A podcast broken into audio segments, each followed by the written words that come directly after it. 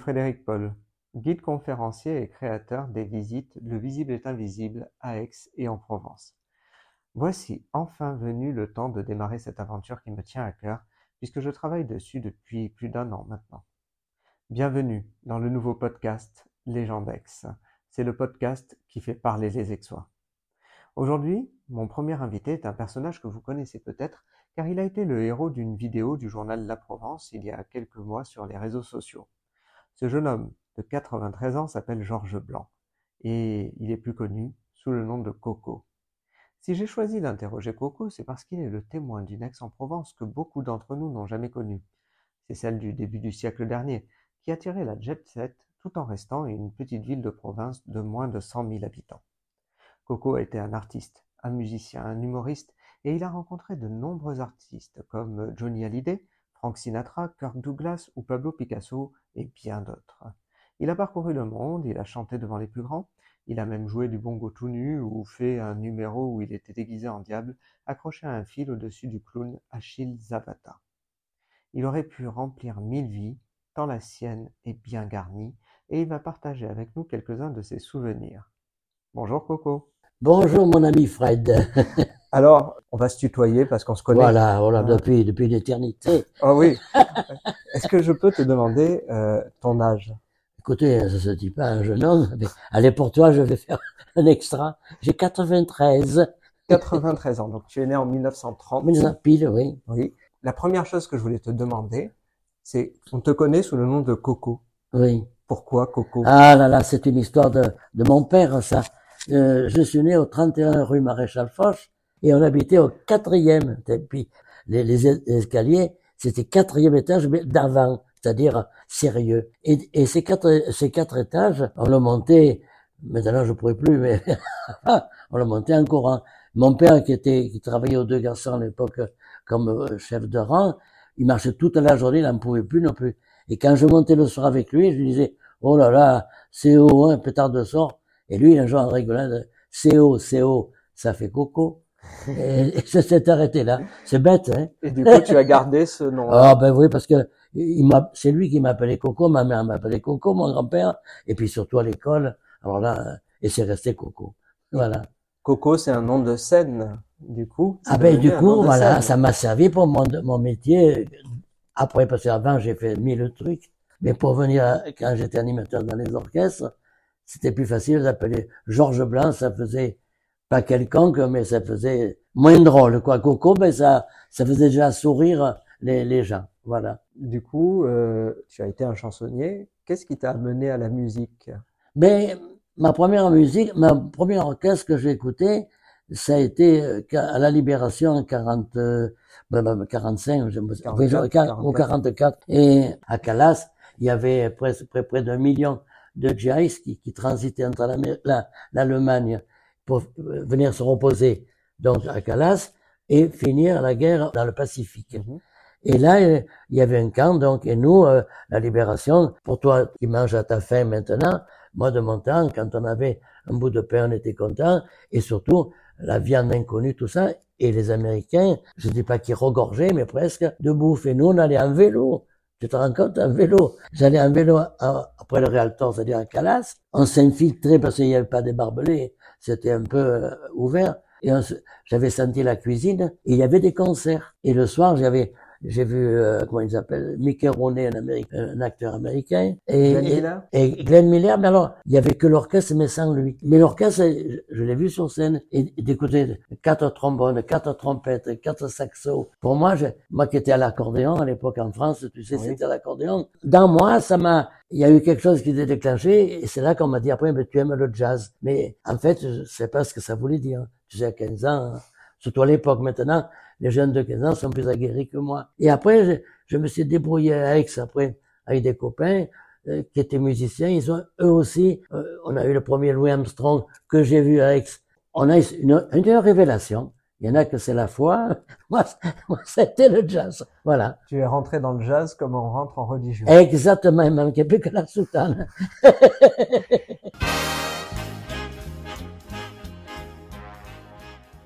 Et du coup, tu as été musicien de jazz? Enfin, alors là, je, je, je dis bien que je suis pas musicien. La musique, je la connais de réputation, mais je, je ne peux pas lire un sol d'un fa ou de, je lis mieux le journal. Mais quand même, ce qui est étonnant, c'est que dans la vie, je me suis trouvé dans des coups que tu ne peux t'imaginer, dans des grands orchestres. Jacques Elian, Paul Moria, enfin, je sais, en Amérique, à, Las Vegas, où j'étais Sinatra, mais j'accompagnais Annie Cordy à l'époque, et d'autres personnalités, mais j'étais comme animateur, si tu veux, je chantais, mais je chantais des conneries, et j'ai pas honte à le dire, des trucs à la, à, de très bons, de très bons gars comme Henri Salvador, c'était mon Dieu, mais je sais pas la musique. Alors, il m'est arrivé un tas d'avatars dans des studios où le, chef d'orchestre me mettait la partition. Et je sais pas, que je lis mieux le provençal que le, la méridionale. Et du coup, euh, tu es rentré dans ces orchestres comment? Eh bien voilà, ça a été. Alors, c'est la grande question. ah, ça a été ma première fois que j'ai joué à Aix dans un orchestre, c'était avec Jean Jean, un Aixois qui était épicier dans la rue des Marseillais. Il avait monté un orchestre, mais j'étais pas musicien, j'étais chanteur. Ça me plaisait de chanter, mais à la rigolade.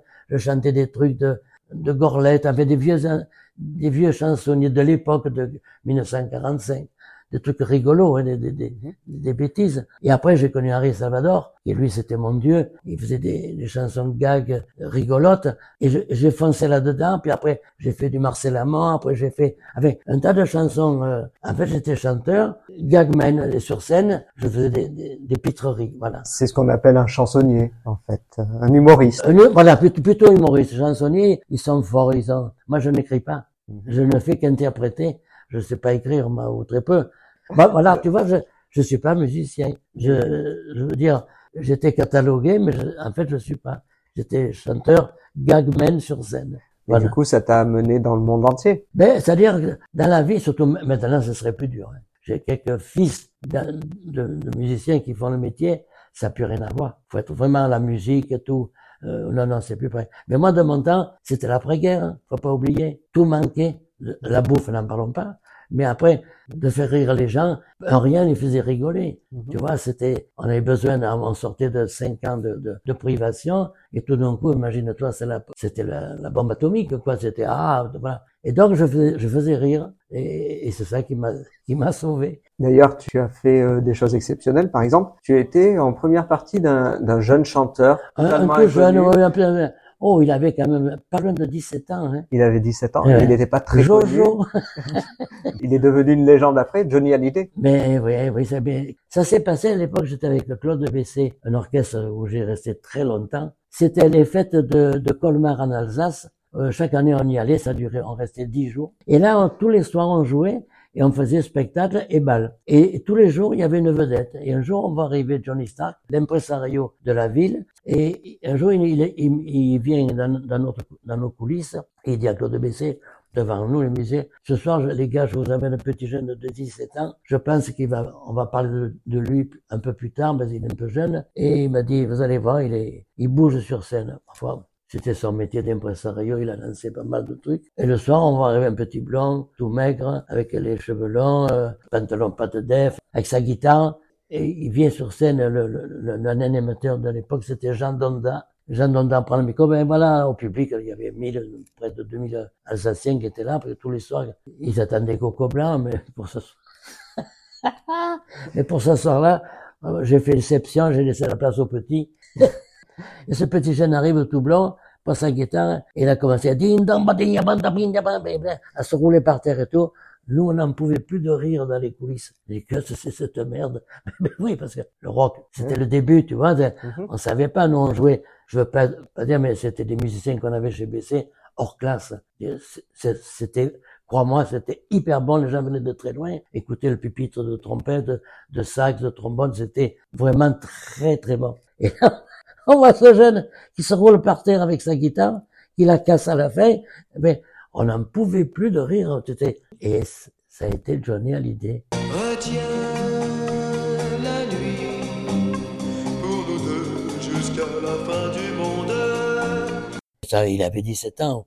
Il n'avait pas fait l'armée, mais c'était vraiment une cata.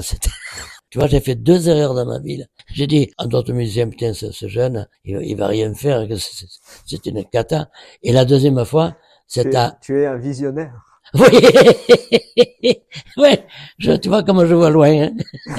Et la deuxième vision où je me suis planté, mais gros, c'était à Roubaix. On avait joué la soirée à Roubaix, le bal et tout, le spectacle, on accompagnait. Ah oui, il y avait Marcel Amand. Donc, euh, on accompagnait ces, ces, artistes. Et après, on était dans un cabaret boire un coup avec euh, trois copains. Et là, sur scène, il passe un petit Dans la neige. Oh putain, l'horreur. J'ai à mon copain lui, il ira pas loin ce jeune. C'était Adamo.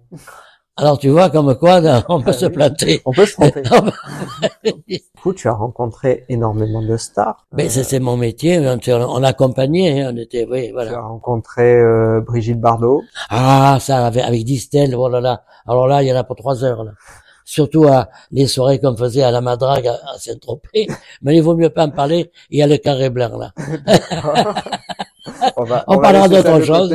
On, parle, on va parler Johnny Hallyday, on l'a dit. Ah ben ça, j'allais revu avec Johnny quand il était grand. Alors, on s'est croisé pas loin de chez moi d'où j'habite. Il s'est arrêté. Il avait une grosse genre de bouille décapotable. Il était avec son batteur que je connaissais, Louis Belloni. Et il s'est arrêté. On s'est, on s'est rappelé la, la, la, tournée après en Belgique avec euh, euh, Johnny Hallyday, avec avec lui. Et voilà, c'est la, c'est la seule fois que je l'ai revu. Après, ma fin, il a fait son chemin. Moi, j'ai fait le mien. Il a fait son petit chemin. Ouais, moi, j'ai fait un grand chemin. Toi, le grand. du coup, tu as rencontré Frank Sinatra. Ah, ça, c'est une épopée. Alors, vous étiez avec Johnny Stark encore. Et on avait des galas un peu dans tout le monde, de Singapour, machin truc. On s'est trouvé à Las Vegas. On accompagnait des, des, des vedettes, tout ça. Et là, au pied levé, un écordi cherchait pas un batteur, mais je faisais accessoiriste, je jouais des bongos, je, faisais des chœurs, tout ça. Puis j'avais un petit numéro de d'imitation, tu vois, etc. Alors, elle avait un contrat au Sand, le, le, grand hôtel euh, de, Vegas, dont le patron était Sinatra. Et donc, on va là-bas, mais comme ça, comme je jouerais avec au casino, tu vois, c'était... Donc, on arrive là-bas, une scène, une grande salle, évidemment, à la, comme en France maintenant, mais à l'époque, grande salle, grande scène, décor et tout, et on, on, on, répète, euh, et on entend du bruit vers le... Il y avait personne, mais vers l'entrée, on va rentrer quatre personnes. Nous, on était sur scène, moi, je, je regardais les, mes tumbas, s'ils étaient bien fait régler, et je regarde machinalement, putain, ce qui fait drôle par la tronche de Sinatra, ça m'a fait quelque chose quand même. Entouré de, de, de, Davis. Euh, ah, c'est pas Sammy Davis Junior? Sammy Davis Junior. Oui. Et. Dean Martin. Et Dean, voilà. On que t'es là, tu vois. J'ai des trous. Ils étaient tous les trois. Là, je te jure, j'étais figé. Pour moi, tu te rends pas compte. Trois, pas, pas mes idoles, mais pour moi qui aime le jazz et, tout, c'était... C'est des monstres sacrés. Ah, pour, pour moi, oui, maintenant. Mais je savais pas qu'il était patron, Sinatra, de, de, de... du, du sound. Oh merde. Alors, je, je, regarde le batteur qui, qui n'avait pas vu. Lui, il lisait sa partition. Moi, non. Annie Cordier était pas là parce qu'on faisait le, le, le point, là. J'ai dit, regarde, regarde sur, la, sur la droite. Alors, machinalement, il j'ai vu sa tronche. On a été, mais eux, ils sont montés sur scène, comme je te parle de toi, Frédéric, maintenant, comme si rien. Hello, boy, il m'a serré la main, on a, on a, on a parlé, tu sais que je parle très bien anglais, sous la contrainte. on s'est compris, parce qu'ils sont tous italiens. Sinatra et, Dean. Et moi, je suis pas italien, mais tu sais, le provençal, et je, baragouine, et on est arrivé à se comprendre. Chose euh, à marquer dans ton, ton reportage. Il faut le faire. Et puis voilà, c'est parti, on est resté cinq jours de folie. Mhm. Ah, tu, tu peux pas t'imaginer, le soir, euh, y a, nous on passait à Nicordis en premier, et après c'était Sinatra, et puis le fameux, ils étaient quatre, le Rat, Rat Pack. Mais alors j'ai pris un pied, mon Dieu, ça a été les souvenirs sur mon lit de mort, je m'en rappellerai. D'une gentillesse, on déconne. On a bu un peu. avec modération. Toujours avec modération. On a passé des soirées, ça a duré pas longtemps, une semaine, je crois, je ne me rappelle plus. Mais alors, c'est impérissable.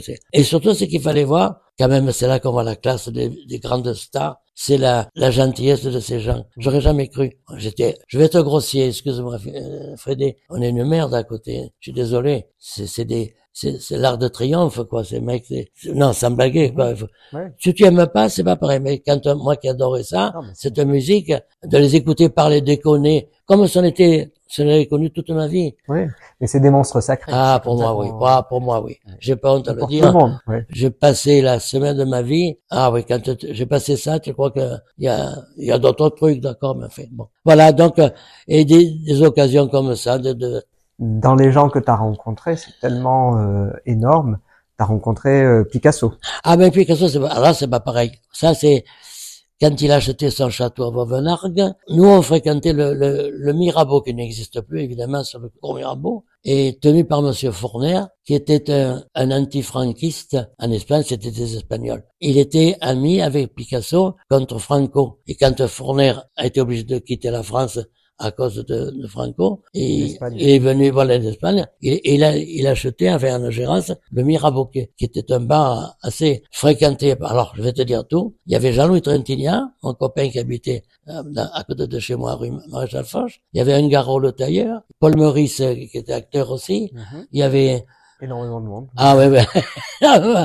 dont moi. Oui. Donc un jour j'étais, je jouais aux, cartes avec les, mes copains Garot et compagnie, et on va rentrer, ce, ce petit peintre là, il venait dire bonjour à, son copain euh, Fournier, puis je les voyais, ils discutaient. De le voir rentrer, ça fait toujours quelque chose. Picasso, c'est c'est pas n'importe qui. Alors, il parlait au comptoir avec euh, François euh, le patron, un fournier. Et puis, à un moment donné, je vois, François me dit, Coco, viens un peu là. J'ai dit, gaffe les gars, je, je vais être, je vais être dans la, la notoriété euh, exoise et française. Je vais, je vais parler, dire bonjour à Picasso. Alors, je vais là-bas. À je présente mon ami Pablo. Ah, enchanté. Il a besoin, tu sais, il a acheté un, château à côté d'Aix, à Vauvenargues. Il veut, il veut faire une soirée, justement, mais privée, d'inauguration. Il cherche un petit orchestre. Toi, que c'est tu peux pas me trouver trouver, lui trouver quatre musiciens, etc. Je dis oui, ben moi je, oui évidemment, je, moi je me suis mis à la batterie, euh, j'ai pris un pianiste, un guitariste, un saxo, Charlie Mercier et on est tombé d'accord, on, a parlé un moment, on a bu le coup, et euh, j'y vais un jour avant pour voir, pour l'emplacement, voir pour les micros, voir. On a joué euh, sur le perron de du, du château là. Et, et, voilà. Et le, le, jour arrive. Pablo nous invite à bouffer dans une grande cuisine, à manger avec lui et, sa femme. Et le seul que je me rappelle, il y avait Manitas de la place. Euh, des places. Euh, des places, oui. Il y avait aussi un, un, torero très connu. Il y avait, enfin, il y avait du beau monde, puis, puis des vedettes. On est venu la soirée qui a été grandiose, qui a duré deux jours. on a couché là-bas. Ah ben tu sais, les Espagnols, vivent la nuit. Hein. Et nous, ma foi, quand les Provençaux, on vit, on vit un, peu la nuit. les musiciens, on vit carrément la nuit. Enfin, voilà. Mais du coup, d'après toi, pourquoi il y a autant d'artistes qui sont venus Oh là là, mais, mais tu veux pas, tu veux pas eh bien, je sais pas. non, ils savaient que Coco Blanc habitait Aix. C'est ça. Oui. ils sont venus pour être près de toi. non, mais. On euh, sous la main. voilà. Non, mais, je, franchement, mais si tu savais moi, je sais que dans, la rue, euh, euh c'est Boulegon, oui, il y a eu euh, des romanciers, tu sais, provençaux, là. Lui, il connaissait mon père. Il, a fait un tas de livres, euh, il était de, des Alpes, là, de... Giono? Giono, merci. Giono, il Giono, ah ben oui, oui, il habitait. Ils achetaient ils tu vois, des, pour avoir un pied à terre, c'est pas tout. Il y a eu, mon Dieu, qui, qui, j'ai connu aussi. John Malkovich, mais ça c'est après alors. Hein. Je l'ai connu dans les années 90. Il avait loué un appartement chez une de mes amies où, il y a la place des, trois ormeaux et on s'est rencontrés un jour bêtement dans un magasin comme il a vu que je le fixais parce que pour moi je suis un peu bête. Dès quand je vois une sommité je je regarde. Je suis vraiment le, gros paysan. Et dit il, s'est approché de moi on se connaît je crois. J'ai fait hélas. Et puis on s'est liés on a parlé on a allé boire en demi à l'unique bar place de, de Richelme. Richelme, heureusement que tu es là. Noms, vous faites, vous feriez un bon guide, vous, avec ce Merci. Je connais tous les bars. Et donc voilà, n'oublie pas qu'à 6 ans, ou sept ans, j'avais, la famille avait un grand ami de, de Saint-Ex, du Péry. J'ai une photo, je crois que tu as dû la voir. Mhm. J'avais, je crois, huit ans. Mon Dieu, c'est vieux, ça. Il venait pas apprendre, mais se perfectionner au mille dans l'aviation, hein, tu vois, et mon père, je sais pas, je sais pas comment il a connu, il est venu à la maison, on a mangé, puis après au cabanon, la photo que j'ai là, il a pris, on a pris la photo, je sais pas qui d'ailleurs. il y a un tas de trucs bizarres. Parce que tu mhm. sais, les photos, à l'époque, c'était des Kodak carrés, là. tu appuyais, ça fumait. c'était pas le téléphone d'aujourd'hui. Ah, bah, quand je vois vos trucs maintenant, si j'avais eu ça. Imagine-toi à l'instant que j'ai tous vos appareils qui marchent et que quand je, me suis trouvé dans toutes ces, situations-là. Eh oui. Alors, oui tu as toujours vécu avec, à part. Ah non, quand pour mon métier, non, euh, je suis parti. Ah mais mes racines sont textes, mon père, mon grand-père, ça remonte à, la nuit des temps. Mais je veux dire, euh, ah, ben, de par mon, ah, j'ai fait l'armée là-haut. Mhm. J'étais parachutiste. Ah. Je me suis jeté de, de 350 mètres. On, m'a poussé. Oui. mais mais, dans mais après j'ai monté à Paris. Dans ce métier, tu sais, hein, on vit pas dans les provinces. Si tu veux faire du métier, il y a que là-haut. Je suis resté quand même deux ans. après, j'ai pas pu tenir. Quel courage. Mais c'était pas pour moi. Et puis j'étais pas conquérant. Enfin, je veux dire, j'avais les portes ouvertes, tu sais, à l'Olympia et compagnie, avec Johnny Stark. J'habitais chez chez euh, un, chanteur, euh, Luis Mariano, parlant de Pigalle. Il m'avait prêté ces fameuses chambres de bonne, le WC est dans sur le couloir. Mhm. Mais il y avait quand même de l'eau dans la chambre. Oui. Heureusement. Mais enfin, alors j'étais bien, j'étais le roi du pétrole, mais non, c'était pas pour moi. J'ai quitté le, tu veux savoir, ma, ma fin de, parisienne, je faisais un sketch. Là, je crois que j'en parle dans, un livre. J'étais avec Zavata, un, clown de, l'époque très connu, et je faisais un, un Medrano, c'était Medrano, je crois. Je faisais un gag, enfin, j'étais engagé pour le soir. J'étais déguisé en diable, en rouge, donc la queue et tout, le merdier, et une fourche en bois, un trident. Et je descendais, celui, soi-disant, il rêvait, et je, je faisais, il faisait, c'était moi le mauvais rêve. Et je, et je fonçais sur le chemin. Voilà. Et, et un jour, j'ai, la corde a pété, je sais, je suis tombé sur lui, et la fourche, là, c'est pas rigolo. Je sais pas comment ça s'est passé. Elle est arrivée à sa gorge, et un des, le troisième, je sais pas comment on dit, lui a passé à sa gorge à côté. Tu vois, heureusement, autrement j'aurais percé là, tu te rends compte? Ah, été un coup, on en a parlé dans les jours d'ailleurs. Et, c'était, mais pour moi, j'ai dit, j'arrête tout. Parce que c'est, on faisait mille métiers à Paris. Hein. Mhm. J'étais euh, faire valoir de, de, de, de, notre artiste. Après, je, je, jouais dans une pièce avec Annie Cordy, Louis Mariano, euh, l'opérette euh, joyeuse, euh, des conneries. Mais enfin, il fallait bouffer. Ah, tu faisais de tout, là. J'allais après à, Saint-Germain, à l'échelle de Jacob, une boîte. Je passais avec Jacob Brel, tout ça. Eux, ils, essayaient leurs chansons sur le public. Et nous, on passait, ben, étant payés pour euh, divertir, quoi. Mm-hmm. J'ai tenu deux ans, puis après, ex m'a manqué. Qu'est-ce que tu dirais aujourd'hui d'Ex? Qu'est-ce qui a changé? Ah, ben, ça va. Qu'est-ce qui te manque du passé? Alors, pour revenir à maintenant, Ex, mais évidemment, je reconnais plus. Ça, c'est, je pas honte de le dire. Exemple, mais ça, c'est normal, c'est vu, vu l'âge, vu le contexte et tout le bits. Après le Covid, tout ce que tu veux. Mettons exemple, vu mon âge, maintenant, je sors moins qu'avant. Quelquefois, quand je sors, donc j'habite euh, boulevard des Alpes, euh, je descends la place Bellegarde, la rue Minier, le Palais, le passage à gare, le Comberbeau, où je vais dans, boire un café chez un copain, là. Mhm.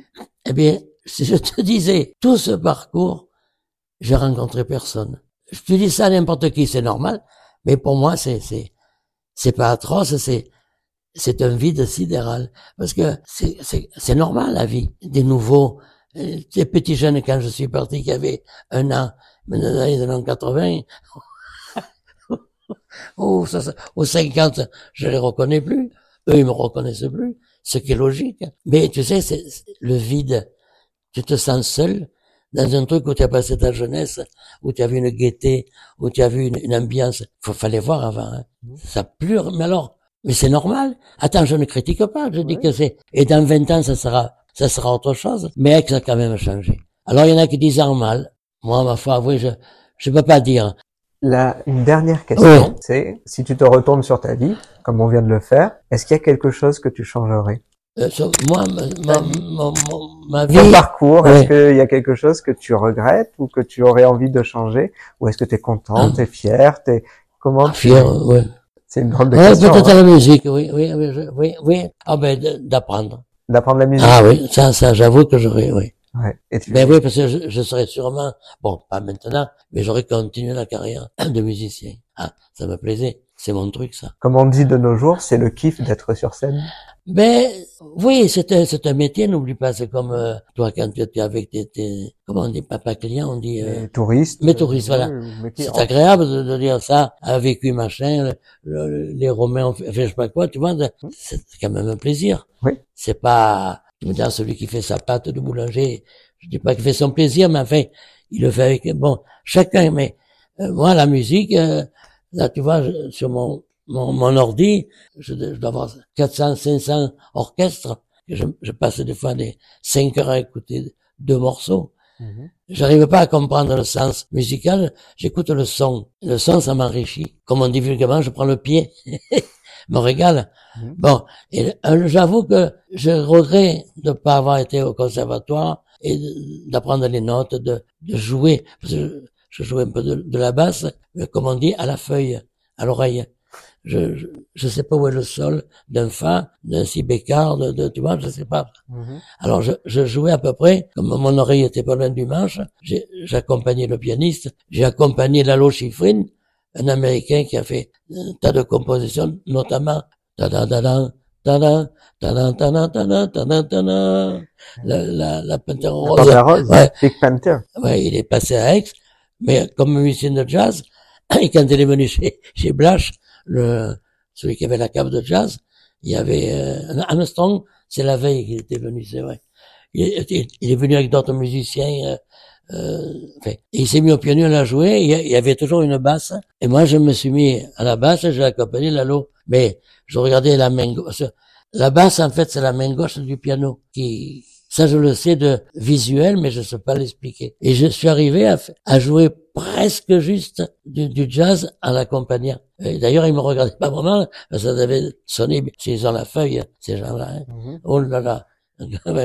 Mais ça, j'ai du regret. Voilà. C'est mon seul regret. C'est ma faute, parce que mes parents m'avaient mis au conservatoire. Tu sais, celui du palais, il y avait un petit conservatoire mhm. à côté du passage à gare. Je suis allé deux mois, puis ça, m'emmerdait. voilà, c'est, c'est, c'est mon regret. Voilà, ça j'avoue. Euh, tu vois, maintenant qui suis à la retraite, depuis, depuis longtemps, mais je me j'aurais eu un petit piano, je me serais régalé. Ah avec, en connaissant ah les notes. Ah voilà. Bon, en tout cas, merci beaucoup. Mais, mais, le plaisir pour moi parce que. pris ce temps. Mais non, mais en plus, ça m'a fait plaisir parce que de te parler, ça m'a redonné un petit goût de, de revenez-y, mais maintenant, je crois que c'est pas possible. L'ascenseur, il est plutôt que de côté. en tout cas, on dit que le premier invité d'une émission, c'est le parrain, et j'espère que tu seras le parrain de, de, cette, de ce podcast et qu'il durera longtemps. Mais et, bravo à toi, parce que tu as eu une idée formidable. Merci Coco d'avoir été avec nous aujourd'hui, et euh, j'espère, je te souhaite une longue vie. Oui. Mais... on va prendre le temps. à bientôt. À bientôt. Voilà, ainsi s'achève euh, ce premier épisode du podcast Légendex. Je remercie mon ami Georges Blanc, notre coco national, qui m'a accordé un peu de son temps et qui m'a beaucoup touché en évoquant ses souvenirs et le temps qui passe. Alors si vous le croisez dans les rues d'Aix, n'hésitez pas à le saluer, car Coco est une légende. Et puis surtout, il faut aller à la rencontre de nos anciens, parce qu'ils ont tant à partager et, à nous raconter. Je vous remercie de votre écoute. Et si ce podcast vous a plu, vous pouvez en parler autour de vous. Vous pouvez le partager. Et vous pouvez aussi aller commenter et liker sur les différentes plateformes. C'est ce qui lui donnera de la visibilité. C'est vous qui pouvez faire de ce podcast un succès. Je vous dis donc au mois prochain pour un deuxième épisode des gens d'Aix, le podcast qui fait parler des Aixois.